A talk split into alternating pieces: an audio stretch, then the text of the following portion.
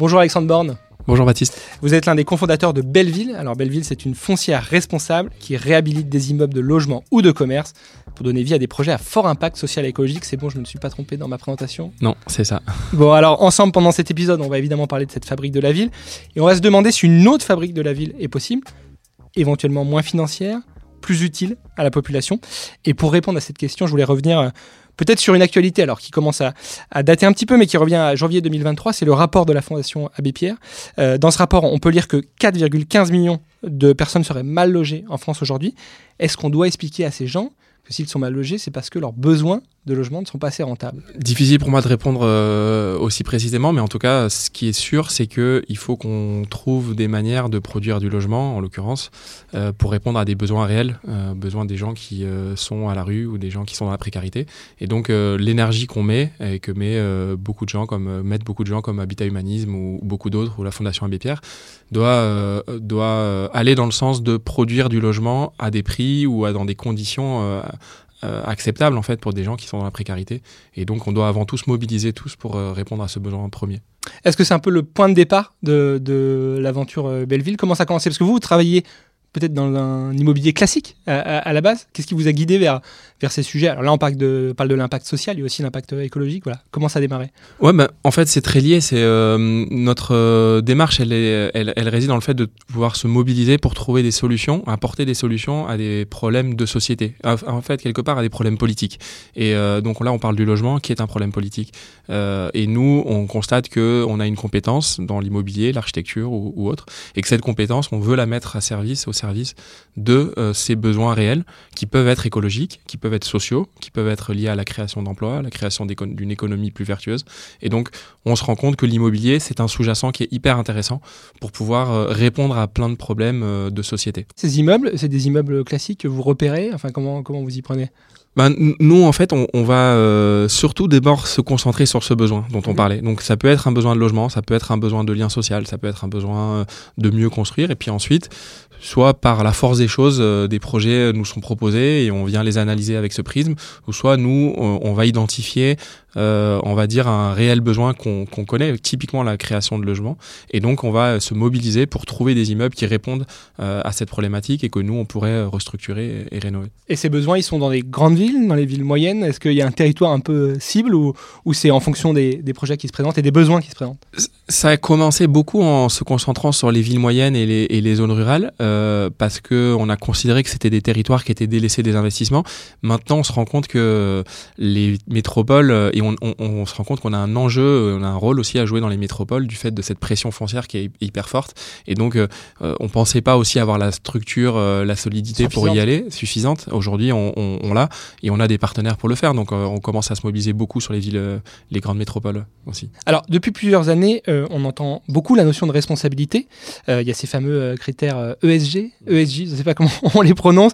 en gros, les, les, promoteurs, les investisseurs mettent en avant des programmes qui seront non-profit euh, est-ce que ça reste un épiphénomène par rapport aux enjeux? Est-ce que ça joue son rôle?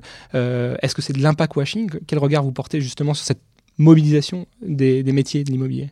Alors, c'est, pas du tout, je pense, un épiphénomène dans le sens où je pense qu'aujourd'hui, on vit dans un moment où euh, euh on peut plus faire comme on a fait auparavant et tout le monde s'en rend compte. Et je pense que tout ce qu'on constate sur le volet écologique et social, j'espère aussi autant, nous pousse tous, toutes et tous à changer.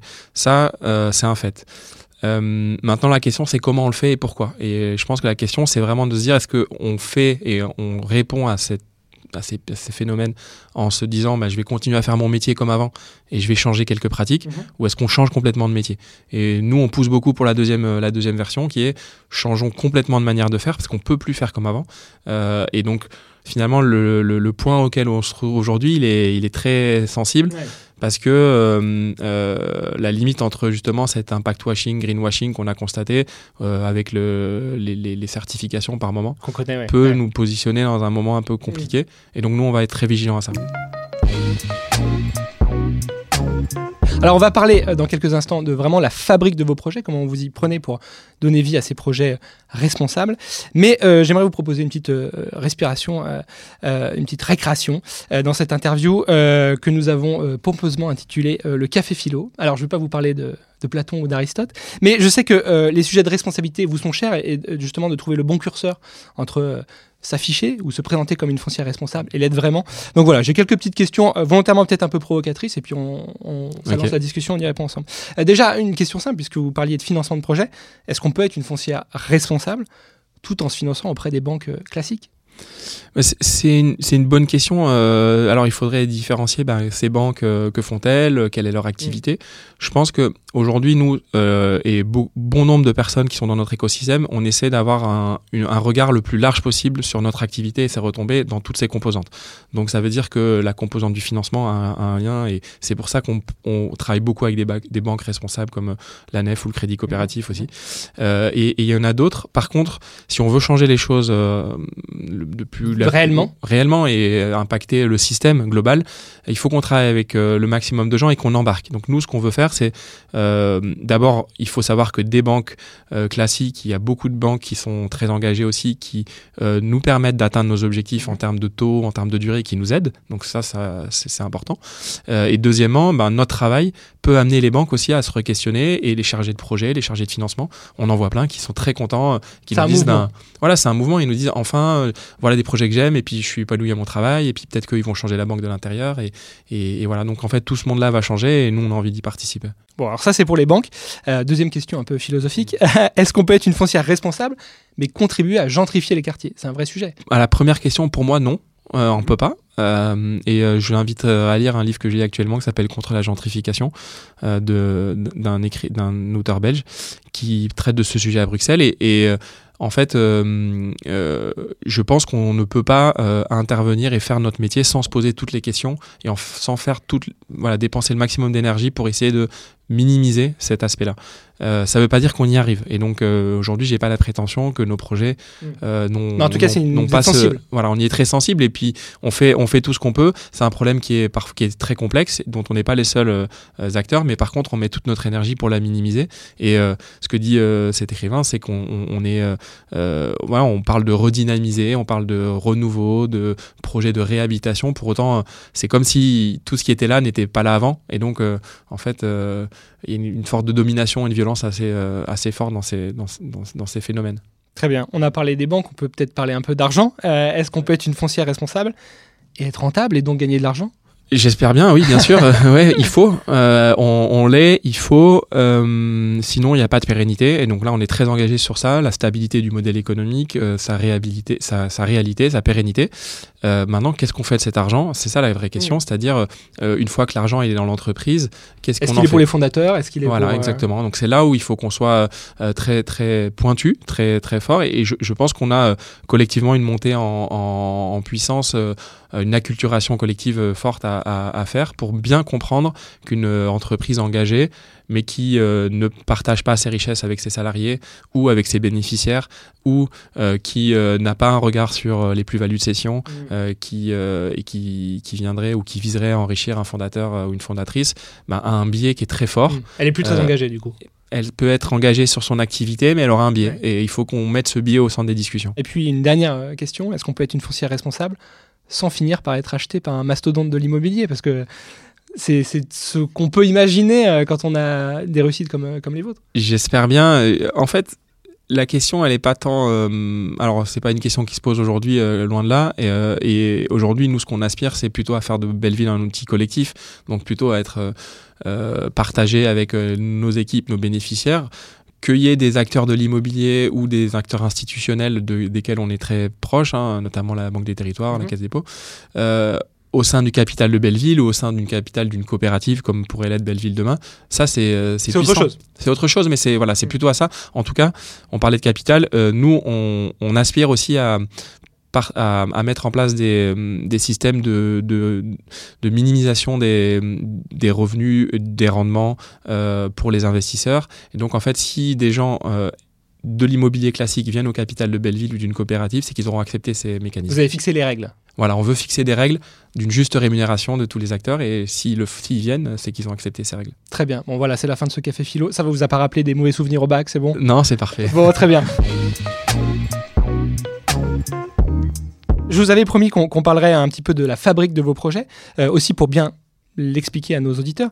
Euh, alors concrètement, comment vous trouvez ces fameux euh, projets, ces bâtiments à rénover, et puis comment vous passez du, projet au concret, de, l'idée à, l'immeuble final? C'est une grosse question parce qu'on on reçoit beaucoup de sollicitations. On a été très pris par ces sollicitations ces derniers temps et on doit un peu réorienter le cap en se disant ben, on doit aussi être maître de notre destin. Donc euh, il faut qu'on soit actif. Euh, pour autant, on est un peu en réaction et en action. C'est-à-dire que sur la réaction, ben, on, analyse et on, étudie les projets qui nous sont proposés, toujours par le prisme de l'impact, évidemment de la rentabilité, mhm. de sa pérennité. Et de l'autre côté, on essaie de se mobiliser nous aussi de manière proactive sur des projets qui nous semblent clés, notamment la question du logement, qu'on a peu fait parce qu'on était très dépendant de la réaction, mais euh, qu'on fait de plus en plus. Et ça donne quel genre de projet? Est-ce qu'il y a comme ça quelques projets emblématiques qu'on pourrait citer dans ce podcast Je pensais à la Grande Coco à Paris, qui est un tiers-lieu. Ben, on a été en réaction à un collectif qui l'a remporté, qui a porté ce, projet-là, qui est un projet tiers-lieu. Donc, euh, et donc, nous, on vient apporter une expertise, mais le mérite euh, de l'initiative du mhm. projet leur revient. Euh, et je peux parler d'un autre projet à, Ivry, donc pour le coup, qui est une ancienne fabrique de caoutchouc qu'on réhabilite en atelier pour des artisans. À, donc à Ivry. Et, et, là, on est en, on est en action, c'est-à-dire qu'on a nous-mêmes trouvé ce projet. On était connecté au territoire. On a compris que on savait qu'il y avait une problématique de, de loyer pour les artisans et les acteurs euh, de la production euh, en Ile-de-France. Euh, et donc, on s'est mobilisé pour permettre de trouver des surfaces, les réhabiliter et les mettre à disposition de ces acteurs-là à des loyers les plus bas possibles. Ensuite, une fois que ces projets sont livrés, vous gardez un lien avec eux, vous assurez que la promesse initiale est, au rendez-vous. Est-ce qu'ils sont évalués, visités par vos équipes? Plus que ça, en fait, on, en tant que foncière, on, on garde en patrimoine hein, ce bâtiment. Donc, c'est-à-dire qu'on est associé à la réussite du projet sur sa durée. On est associé aussi au maintien des objectifs écologiques et sociaux qu'on a établis avec nos partenaires. Donc on va euh, travailler et potentiellement, dans certains cas, on est aussi investi dans la société d'exploitation parce que euh, pour une raison ou pour une autre, parce qu'on veut apporter une expertise ou parce qu'on veut aussi maîtriser cet engagement dans la durée. Donc on va aussi parfois travailler sur les sociétés d'exploitation. Donc on reste bien présent. Ancré sur le, projet. Euh, j'avais pris des petites notes avant cette interview. 25 projets immobiliers en cours au livret, 24 millions d'euros d'actifs, 19 salariés, 2 bureaux à Paris et à Toulouse. Ça, c'est un peu les grands chiffres de Belleville aujourd'hui. Qu'est-ce que ça pourrait euh, donner demain? Est-ce que vous avez déjà un, regard sur, euh, sur les prochains mois, les prochaines années On a une équipe maintenant à Montpellier et Marseille. pas à jour. Voilà, donc ça, pas à jour. ça, vous, ça vous donne les actus. Aujourd'hui, on a avec les associés, on est une trentaine quasiment moi, je vois une taille critique par agence, euh, par localité de 10-15 personnes, parce que en fait, c'est le chiffre auquel je constate aujourd'hui qui, est, qui rend euh, la qualité du quotidien agréable, le partage de compétences, etc. Donc, euh, ouais, je, je, pense que 10-15 personnes par agence, une cinquantaine, c'est bien. Après, de là aller au-delà, c'est une vraie question de fond qu'on doit discuter avec le, avec le collectif aujourd'hui. Et, et euh, peut-être la question à laquelle on doit répondre, c'est est-ce qu'on veut changer beaucoup de choses en agissant de manière démonstratrice sur du petit et mhm. en étant très engagé euh, et radical euh, ou est-ce qu'on veut euh, impacter le système en étant un peu plus volumineux, si on peut dire Ça, ça va se trancher Ça va pas se trancher dans, dans, l'heure, c'est quelque chose qui va prendre plusieurs années, je pense, à, se positionner là-dessus, mais ça va être un débat. En préparant cette émission, vous m'avez fait un, un, aveu qui m'a fait sourire. vous m'avez dit on va rentrer dans une période où Belleville va forcément décevoir. Ouais. C'est l'idée? Oui, c'est déjà le cas, hein, ça a déjà été le cas. Euh, on n'a pas voulu euh, euh, créer une fausse promesse et à un moment donné, on a rencontré des difficultés comme tout le monde, où les gens avec qui on travaille s'attendent à ce qu'on vienne du jour au lendemain. oui, on, se positionne comme un acteur qui veut participer à changer des problématiques politiques. Donc, pour autant, on n'a pas la main sur tout. on veut changer la manière de faire, on veut changer la manière de construire, on veut changer la manière de financer. Donc là-dedans, chacun y voit aussi euh, euh, de son prisme hein, mhm. finalement. Et donc, euh, pour éviter de laisser libre cours à une imagination de ce qu'on ferait ou ce qu'on ferait pas, et inversement, nous, on s'est trompé. Parfois, on n'a pas assez bien expliqué notre action on, a pu décevoir et, par contre tous les gens avec qui euh, qui auraient pu hein, être déçus euh, sont là et travaillent avec nous. Bien sûr et puis on travaille ensemble à, à changer ça. Donc euh, donc voilà ça c'est hyper important. Maintenant on met on a mis en place une politique d'intervention qui fait 30 pages et qui explique toute notre manière de, voilà, de travailler. Bon, évidemment, je vous souhaite un avenir tout sauf décevant, Alexandre et, Belleville. C'est peut-être le moment de répondre à, notre grande question de cette émission. Est-ce qu'une autre fabrique de la ville est, est possible? Moins financière, plus utile.